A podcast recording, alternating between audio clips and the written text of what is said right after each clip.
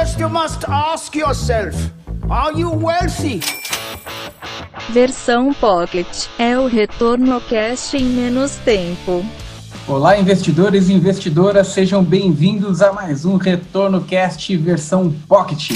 Estou eu, Luiz Felipe Vieira, juntamente com Felipe Medeiros e Lucas Paulino, para falarmos de um assunto bem interessante e vamos ver se a gente tem a dinâmica necessária para falar em um pocket, né? ETF versus BDR. O que é mais vantajoso, hein? Já jogo aí no ar aí para a gente comentar. É isso aí, o desafio é sempre a gente ser sucinto agora, né? Até para contextualizar quem está caindo de paraquedas aqui, não acompanhou nada do mercado recentemente, a gente trouxe essa pauta, né? Porque agora para pessoa física física, investidor comum, que é o que a CVM chama, né, é possível investir diretamente nas BDRs. É como se você estivesse investindo em empresas estrangeiras, que não é a ação em si, ela é um recibo que dá direito à ação. Ela corresponde à ação de empresa gringa. Então você vai ter lá o Facebook, Microsoft, Apple, Netflix, tudo isso daí que você adora, você pode investir diretamente pela bolsa brasileira, pela B3. É, isso aí traz uma, uma vantagem muito boa para o investidor em geral, porque antes ele era limitado somente a investir via fundo de ação abrindo uma conta lá fora ou através de COI. Então, assim, abrir uma quarta opção aí para o investidor alocar, isso é muito positivo. Mas, no novamente, quer dizer que deve ser feito? É um pouco do que a gente vai discorrer aqui agora, porque tudo tem o seu prós e contra. Então, entrando no tema específico, falando das BDRs, uma questão importante com essa abertura aí para investidor geral é a liquidez, porque não faz muito tempo as BDRs eram muito pouco líquidas no mercado, né? É, com a abertura do mercado para investidor geral, vários agentes agentes aí do mercado fomentando, né, essa diversificação internacional e uma crise como o coronavírus mostra a necessidade de realmente investir é, em mercados distintos, em mercados diferentes aí para descorrelacionar a carteira, é, aumentou um pouco, né, essa liquidez, mas ainda é uma liquidez bem restrita, o que é bem diferente de você investir em uma ETF, né?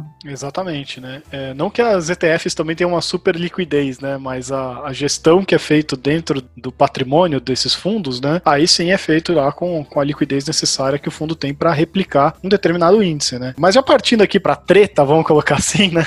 A parte de, pô, vale a pena ir direto para BDR ou vale a pena ir para ETF, né? Tem os prós e contras cada lado, mas eu vou fazer aqui o papel de defensor das ETFs, tá? Depois aí o Lucas e o Luiz falem pelo lado das BDRs, né? Mas que tem um problema que é assim, né? Aqui o no Brasil. Investing aí, hein? É, é bem isso, né? É sempre aquele conflito entre o stock picking e o asset allocation, né? Agora eu esgotei botei todo o inglês do Fisk aqui, né? Mas é aquela coisa de você fazer uma alocação eficiente de carteira ou você ficar tentando acertar qual é ação da vez, né? Quando você tem um mercado ineficiente, com poucos investidores, poucos players, né? É, pouco dinheiro movimentado e tal. E quando eu tô falando pouco, ainda assim, com os volumes que a gente tem aqui no Brasil, para uma pessoa sozinha parece muito grande, é, quando você olha o tamanho do mercado, não é muita coisa comparado com o mercado americano, que é o maior mercado do mundo e é insanamente maior. Então aqui no Brasil, o que eu quero dizer é que você tem é, mais oportunidades de encontrar é, assimetrias de informação, né, ineficiências no mercado. Uma ação que está custando abaixo do que ela deveria custar de verdade e assim por diante. Então é, não é fácil, mas é mais fácil, menos difícil, vou colocar assim, do que num mercado super eficiente como nos Estados Unidos. Porque lá você tem muita gente olhando, tem muita informação rodando e todo mundo levando isso em consideração, então fica mais difícil de você saber qual que é a ação que está subapreciada e tem oportunidade. Por que que eu tô falando isso? Porque você pega o próprio Warren Buffett, que ele é um cara super diferenciado, ele é um cara que sabe realmente encontrar essas oportunidades, né? Mas o que ele recomenda para os outros investidores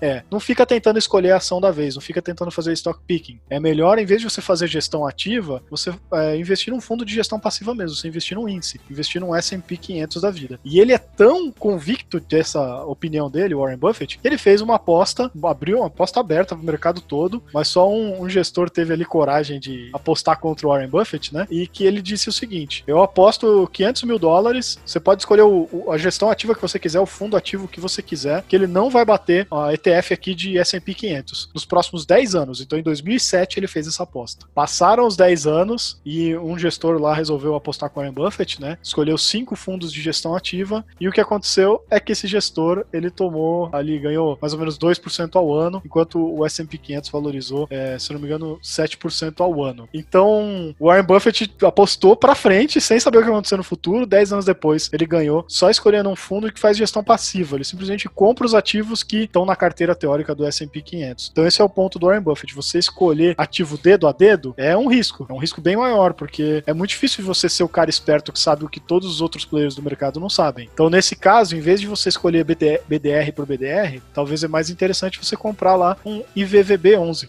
que é uma ETF que compra justamente o índice SP 500, né? Olha, mas aí eu trago um outro ponto. Bom, você terminou de defender a tua tese é, ou não? Tem, tem mais algum detalhe? Que daí eu entro em alguns outros pontos aqui. Não, não, era isso aí. Pode, pode bater de volta agora. Eu quero ver guerra, treta aí. Hein? Sangue, né? Tiro, porrada e bomba.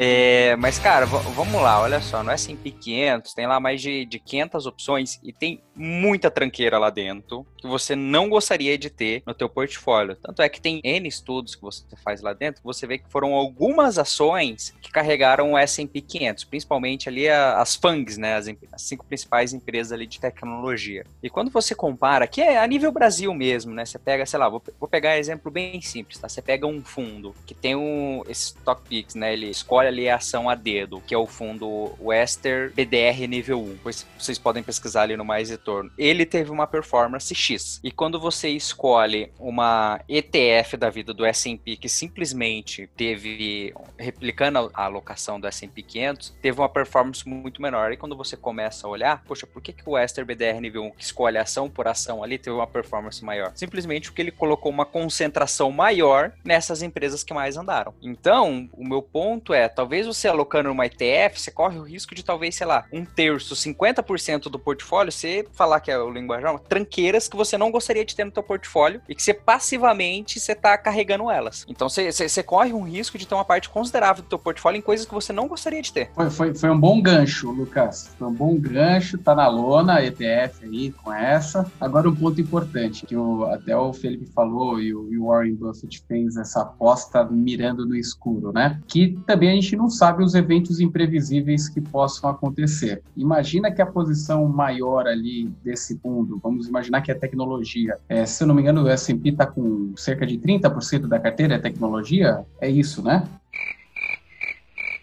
Vamos imaginar que seja isso, já que eu vi o grilinho no fundo, né? Cri, cri, cri. Imaginando esse, esse contexto, acontece um evento no mercado que todas as empresas de tecnologia são prejudicadas de forma muito veloz. Então, esse fundo que apostou nas empresas de tecnologia, ao mesmo tempo que ele teve um crescimento exponencial, ele pode ser altamente impactado. Será que a ETF não teria um impacto me menor no longo prazo e teria uma, um resultado mais constante por ser um portfólio diversificado, entre aspas? É, esse é sempre o conflito que o investidor vai ter na cabeça dele, né? Tô satisfeito em ganhar o que o mercado tá ganhando, ou eu quero tentar ganhar mais que o mercado, mesmo que eu possa tomar um tropeço e perder bastante, né? É, eu acho que é, é a síntese de tudo que a gente está dizendo aqui, né? Do, do conflito que o investidor tem que ter na hora de escolher onde colocar o dinheiro dele, né? Não existe o um mundo perfeito, né? Você vai ter que ver o, o que é menos pior para você. Agora, quando você diversifica bem o seu portfólio, sem dúvida cabe ETF na carteira, como cabe também uma BDR, né? Tudo tem que depender do propósito do seu objetivo. Se fizer sentido para o teu objetivo, para o teu horizonte de investimento, são dois ativos com duas oportunidades distintas, um mais concentrado, o outro mais diversificado, mas que tem lá a, a, sua responsabilidade dentro de uma diversificação de carteira, né? Perfeito, é tudo uma questão de você encaixar pedacinhos de cada coisa, de cada estratégia, de cada visão dentro de uma carteira ali com visão de longo prazo, né? Eu acho que assim, eu acho que talvez valha até para um próximo podcast para deixar o pessoal aqui é, na ânsia de ver um próximo, tem até algumas discussões que estão acontecendo aí do quanto que algumas ETFs estão inflando o preço de algumas ações. Né? Ações passam a valer determinados valores porque estão dentro de uma ETF, a ETF tem que replicar isso. Mas isso a gente pode deixar para um próximo podcast. Boa, até porque eu acho que se a gente continuar falando aqui, vai virar um, um episódio comum já, né? Exatamente. Mas fiquem ligados que esse aí pode ser um próximo bom tema. É, é um tema bem quente, Lucas. Eu acho que a gente já até discutiu discutiu aqui no offline aqui, né, diversas vezes sobre isso. É, só que daí eu acho que um pocket não seria suficiente para esse tema. Então, e você que nos ouviu aqui, depois de toda essa explicação, esse bate-bola aqui interessante, esse, essa briga aí entre ETFs e BDRs, explica pra gente aqui, manda um e-mail pra gente. Você é do time BDR ou do time ETF? O que, que você tem na tua carteira? Manda pra gente no retornocast@maisretorno.com. E não esqueça também, estamos nas principais plataformas aí da mídia, youtube.com/barra mais retorno, Instagram arroba mais underline retorno e Telegram, o link aqui na descrição. Obrigado, pessoal, e até a próxima. Valeu, um abraço. Um abraço. Você ouviu Retorno Cast Pocket.